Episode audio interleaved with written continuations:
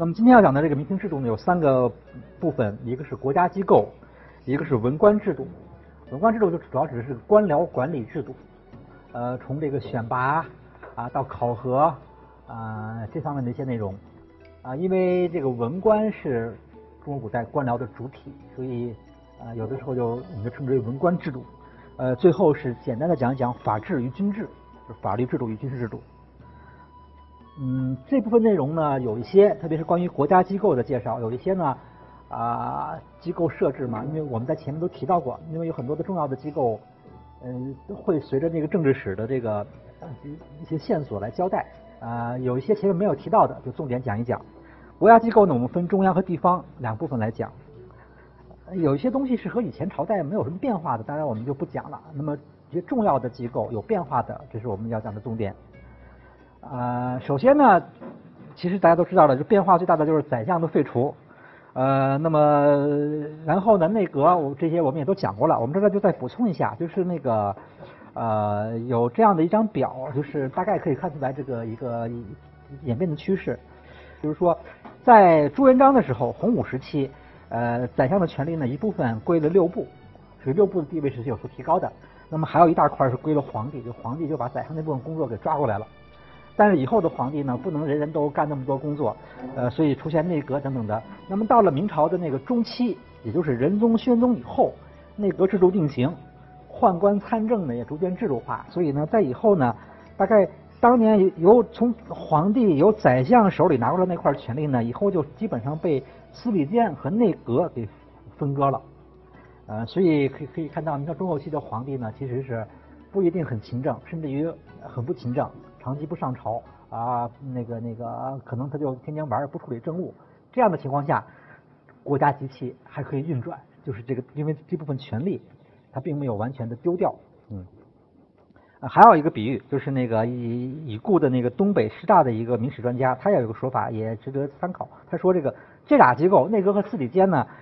对于皇帝来说，可以把内阁，内阁就是相当于一个外内阁。呃，司礼监是内内阁，这两个就说都是那个呃，这个协助皇帝来处理政务，但是这个内阁还要远一点，而司礼监更近一点。就这两个呃机构呢，它有一个配合合作关系，但在不同时期呢，他们的权力嗯分割的比重也有点演变，嗯，大概就是这些问题我们都结合的那个嗯嗯，就是明就是明代政治都讲过了，哦，所以我们就不太不再多讲。呃，我们知道到了清代的变化呢，到了清代的变化是出现了军机处，这个也讲过了。在这儿的话，就再把这个结合这个清代的内阁和军机处这样说一下。清代的情况就是这个作为一个秘书机构呢，内阁就比较不是那么灵活了，它成了一个正规的一个一个，就什么东西这个一旦正规品级提高，它就不大好指挥了，嗯，用起来也不大方便，所以呢。嗯，清代的情况就是说内阁还在，但内阁的地位实际上是实际上的重要性是下降了。那么在清代呢，首先是出现了一个新的秘书机构，就是军机处。这个呢一下就把那个最机密的部分给分走了，然后内阁处理的就是些常情事务了。再一点呢，由于清代的皇帝比较勤政，所以即使是军机处呃拿走了一部分最机密的事务，实际上军机处也主要起个辅佐作用。绝大部分的那个那个重要的决策啊，那些。重大的事情都是皇帝来决断，这个这个是在清代都一直没有破坏的。他不像明代，明代有的皇帝完全就什么也不干，或者是特别信任宦官什么的，他就完全就就就就嗯，就他的权力就等于由别人代理了。但是清代这种情况从来都没有出现过。啊，这几个资料就是都是清人说的，分别说的。反正就是说，第一个资料就是说说那个呃，明朝明。这个明朝的内阁呢，清朝内阁基本是沿袭明朝制度。说在明朝的内阁好像还有一定地位，有的内阁大学士还挺有权势。但是到了清朝呢，这内阁就因为一大部分那个那个文件是不不不通过内不通过内阁的，包括那些密折什么的奏折，他都不通过，他都直直达御前，直接跟皇帝沟通的。最多皇帝找军机处的人帮忙处理一下，内阁就根本搞不清，就是这些最机密的部分他是不涉及的。赵翼的说法就是说，叫做雍正以后是本章归内阁，机务及用兵皆军机大臣承旨，就是这个这些文书啊是分流的，一般的那那些常规的那还是内阁处理，而这个机密的，特别是军务什么的，由军机处这边来办了。但是军机处办的不是说军机处具有具有多大的权力，而军机处完全是在皇帝的那个指挥之下工作，说只供传述善传，而不能稍有暂化于其间也。反正就是我们嗯比较一下，就是军机处的出现呢，军机处和呃在清代的情况就是，嗯，由于皇帝都比较能干，比较勤政啊，工作抓得紧，军机处呢又都在皇帝的眼皮底下办事儿，挨得很近。所以军机处就那种发挥余地的，就发挥就是就是权力的那种余地和空间呢，也不是特别大。所以到了晚清呢，有这样的说法，说军机处虽为政府，其权属于军；若内阁，则权属于臣。他这个意思就是说，无论军机处也好，内阁也好，它总的来说它还是一个官僚吧，它是一个它是一个官僚机构。呃，他应，但是他又跟皇帝特别接近，他具有皇帝秘书机构的身份，就是说，你一边你应该是那个官僚机构那边的一个一个一个，呃，就是在这边的一个一个一个代表，同时呢，你又你还得代表皇帝，呃，这个嗯发号施令，对于官僚机构，反正就制定各种决策吧。那比较来说呢，内阁呢还是比较偏向官僚机构那边的，它属于权，虽然有权是权属于臣，而军机处呢是完全是在皇帝指挥之下工作，是皇帝的那个那个呃直接的助手，好像就是就就就认为他的权属于军，就这个说法，当然它是个相对的，这个分不了那么清楚，什么权属于君，什么权属于臣，但是就他的这这是晚清的时候的一个一个人的一个看法了，就他的观点就是说，对于我们理解军机处这个东西，它的那个性质，它更更靠近皇帝。这这个是有帮助的，嗯，呃，大家去故宫呢，在那个隆宗门外面可以看到军机处的那个办事处，就是他就是他的办公室，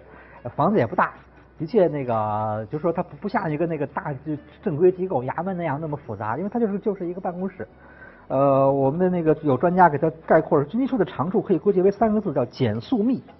就是手续特别简单，办什么事儿就是很快的，同样的，因此的速效率就比较高。还保密，就它作为一个秘书机构，它是一个具有这三个特点，就是简速密的特点，就是一个特别保密的这样的秘书机构。呃，接着讲一下我们这个跟北大有关的一点小的一些一些一些掌故，就是过去我们北大呀南边就有一个胡同叫军机处，这大家都不知道了。但是我是那个八十年代上北大，我在北大后来我就上一直上到博士，我又那个留校工作。我们当时北大就是说，像八十年代北大周围还是挺荒凉的，好多都是那个空地菜地。就是说，像我们有的时候出去吃个饭，或者去买书，或者买一点稍微像样的东西，就是校学校商店里没有的，我们都得到海淀去，都是要到都要从这条胡同穿过去。所以我无数次从这条胡同走过，这条胡同就叫军机处。这个呢，就是为什么叫军机处呢？这条胡同过去是一条很长的胡同，它就是因为那个清朝后中后期呢，皇帝有的时候住在颐和园或者圆明园。呃，那有些军就是就是重要的大臣，军机大臣就是这边盖房子或者租房子，就是临时住。呃，那个像和珅是比较厉害的，他就可以在北大那边，就是未名湖这边的一个大园子。有些人可能短期的，包括那些小的那些军机张京什么的，他没有那个钱盖大房子，他就弄个小房子或者租个房子。大概这边的一些民房都长期被他们占用，所以这个地方叫军机处了。当然以后这房子也早就不是他们时代了，肯定有以后又有拆过盖过，反正也都挺挺破的。但是这个地名可是很厉害的。我记得我当年来北大上学的时候，不知道为什么叫军机处，也是后来慢慢的了解的。可是这这个地方呢，现在已经完全看不到，就是后来四环路一修，现在一出那个这个就这这个完全没有了。呃，但这个其实是这又跟北大有关系，又和我们讲的这个历史，就是军机处是一定要跟在皇帝身边的，皇帝在哪他得跟到哪儿，因为皇帝经常在颐颐和园或者圆明园办公呢，他就得在附近的地方造房子。这就是就是就他就不是说他办公室，而是说他住。住的地方就不能太远，这就是这个这个这个跟跟这个清代这个制度有关的这么一个小的一个一个一个呃过去的那个也算是个古迹吧，现在已经没有了。呃，那么这个这套这部分我就不讲了，因为这个关于这个秘书机构这部分也讲前面讲的好多，下面我们要我们要讲讲行政的这部分。六部，六部还是行政的那个就是说主要的职能部门。六部的这这个名目也基本没变，嗯，但是有点小的不同吧。就是首先是这个六部官制呢，我们说这列的是明代六部官制，实际上清代也是一样的，基本就绝绝绝大部分都相同。呃，什么官名、尚书啊什么的，就注意一下，它这个部下面是设司的。大家可能还记得唐代的六部，唐代六是六部二十四司，每个部下面四个司特别整齐。到了明代的六部呢，就不太一样了。大部分部还是分四个司，但有些部就分的复杂，像户部和刑部都是按按省来分的。每个省，比方全当时全国有十三省，那么户部下面就分十三个司，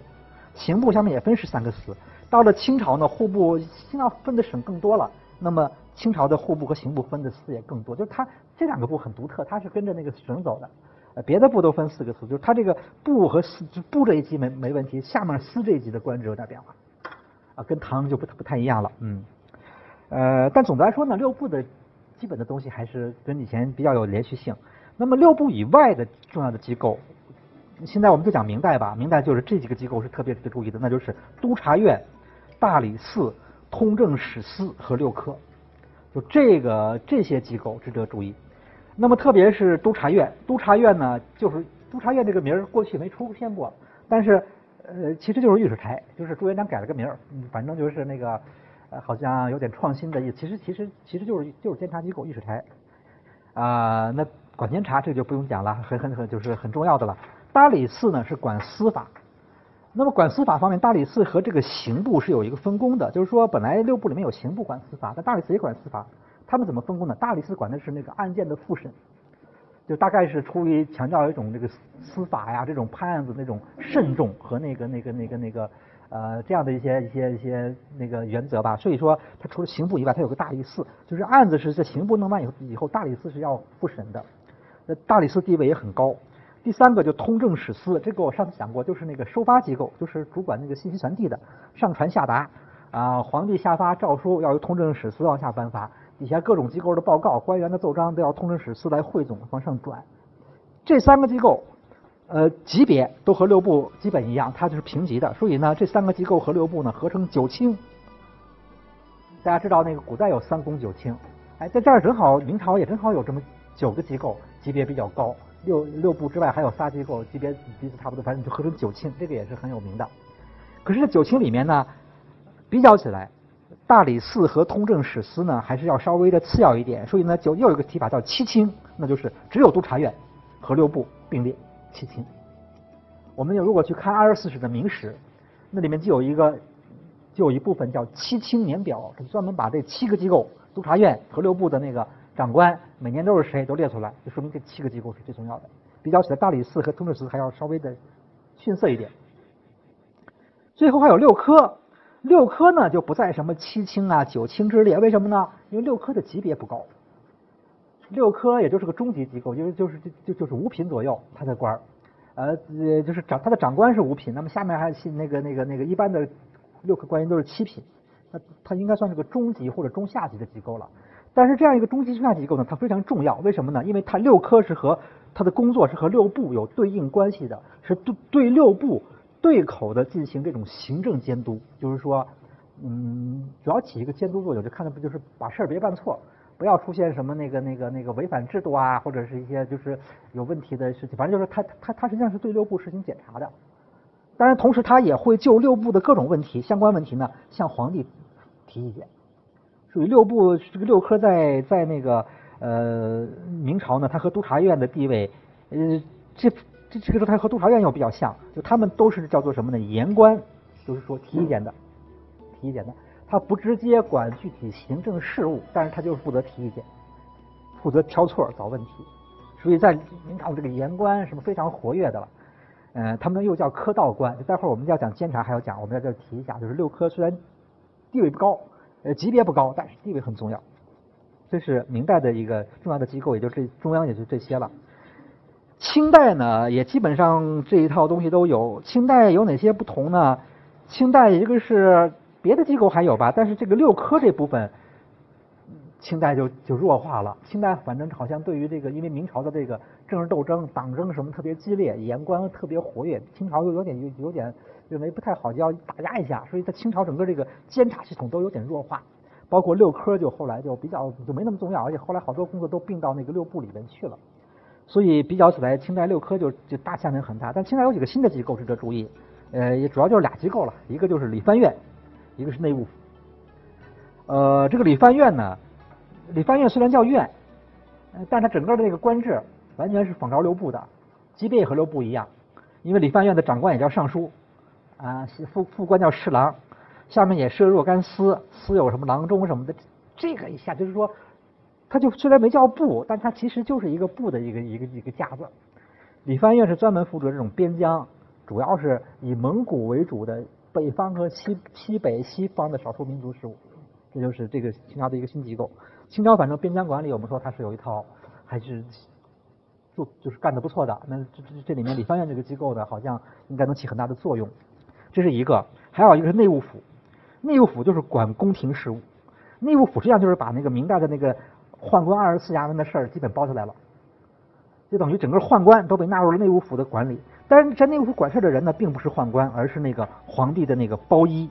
就是这个，我好像上次讲那个奏折讲到过，包衣就是皇帝的家仆，就是那个当年打仗的时候抓的一些奴隶，里面好多是汉人其实，但是日久天长那这皇帝的奴隶，那也和一般人不一样，那其实后来都是挺厉害的，都都都都当不小的官，在内务府里面，而也可能出去当官，也能当很大的官。像那个那个曹雪芹嘛，他他的祖先就是这这里面出来的，就反正就是就是清朝有个内务府，内务府呢用一些那个，包括一些贵族。也包括一些他那个家仆的一些这样的一些身份的人来管理，下面在管着宦官，他就把宦官给弄住了，就是就是控制在这个一个不太高的地位下面，这样的话就杜绝宦官专政，好像还是很有效的。呃，顺治时候还专门有一个叫做十三衙门铁牌，那个就是就当时的二十四衙门到到清朝就已经裁减掉一些，反正还剩就剩的呃还剩一部分吧，呃有十三衙门这样的一个提法。顺顺治皇帝还专门有一个禁止他们干政的那个那个那个很严厉的命令，也刻在。所以反正清代这个宦官专权这事儿就比较的呃，或者说基本上没发生。只有到晚清有什么李莲英啊，那个别的人特殊的机会稍微有点那个地位高一点，但是也那和明朝也是呃远远的不能相比的。这是清代的那个这这俩机构比较比较新。下面我们看地方机构，地方机构呢就是。呃，明朝初年有一个基本的改革，就是把那个呃元朝的行省给它分解了。因为这行省呢，我就讲过，行省权力太大，就什么都管，而且它地盘也大，它又是级别也高。那在朱元璋看来，这绝对不能放心的，所以行省呢到明朝就给它分解了，就分解成这么几个机构。首先是就是把行省呢直接就改了名，叫做布政使司。然后呢，又旁边又设，然后呢又把军军事分离出来，设立都指挥使司，又把那个监察机构级别上和它提为平级，叫按察使使司。这样的话，地方上就有三个机构了，就也也也会合成为三司的。它又有简称，叫藩司、聂司、都司。那么一般行政事务都还是归布政使司管，军军事方面归都指挥使司管，呃，而那个司法工作切出来。和监察放在一块儿，由按察使司管，就等于地方上分成这么三块来了。下面呢，我们就看，呃，就行政机构而言，下面是分作两个级别，有三种建制，但是两个级别，就是说，下面是府，府下面管县，这是非常非常正常的。但是呢，又有一种情况有州，州有两种，一种是直隶州，就和府平级；一种是属州和县平级，就是说它等于是。那布政使司下面，它它有两级，基本上有两级机构，但是呢，这两级机构它它可能主要有三种名称，有一种是两头都有，但是性名字相同，性质不一样，这么一个体系。那么，呃，都都指挥使下面就是卫所了，呃，这个我们讲过卫所，卫千户所、百户所，这个就不用多讲了。这就是明朝前期的一个地方行政的体制，三司。但是呢，随着时间发展呢，就出现了一些变化。那么就是说，在三司上面呢，还是出现了一个人要总管全局。那就是总督或者巡巡抚，巡抚出现比较早，总督比较比较晚。就说，呃，朱元璋觉得那个行省啊权力太大，他他他就给他分解了。分解以后呢，但是分解的，呃，当然这个这个对中央的威胁是是就就就就很低了。但是那个，嗯，但是分解带来的问题就是说，好像这种效率啊，呃，受点影响，就是出出去没有没有一个人，没有真正一把手来总协调，什么事儿就容易扯皮。而且在一开始这不要紧，到了明朝中期以后，呃，社会问题越来越多，地方上可能那些不稳定的因素，什么包括那种起义什么的，啊，包括一些边疆地的地区要打仗，这种事儿你要是太扯皮，这个这个就会出问题。所以呢，最后没办法，还得搞个人来协调。那这个搞这个新来协调这个人，那就是巡巡抚或者总督。但是他和这巡抚也好，总督也好，他和那个元朝的行省不一样，他不是个正式的官儿，他就是一个始终是挂着中央的官的名义出外，以中央钦差大臣的身份到某地来协调某项工作，他是以这种身份出现的。他们挂什么官呢？挂什么头衔呢？像巡抚就挂的是督察院头衔，咱们做的监察机构督察院。总督在督察院同时又挂兵部侍郎头衔，就是因为总督经常是和军事有关系的。就说这两个官呢，还不算是个很正式的地方官，他他不或者说就不能算地方官，就是一个中央派出的钦差大臣这种身份。呃，因为这样的话，就起码他就有事儿派出来，没事儿撤回去，他就不能长期在这个地方坐镇，长期把持控制一个地方的局面啊，以至于什么尾大不掉这种事儿就不会出现。呃，但是到了明朝后期，我们知道明朝后期就就乱了，那个边疆也紧张，内地也农民起义，这这这实际上那个总督巡抚搞着搞着，也就也就比较长期在地方待着了，他没办法，他回不去了。呃，但是总的来说呢，在明朝呢，这两个官还没有完全变成地方官啊，反正那个就报就就表现在整个明朝呢，这些总督啊也好，巡抚也好，他的那个辖区大小啊，到底管哪儿啊，呃或者哪哪个地方要设啊，这都不是很固定，都是带有一点临时性的。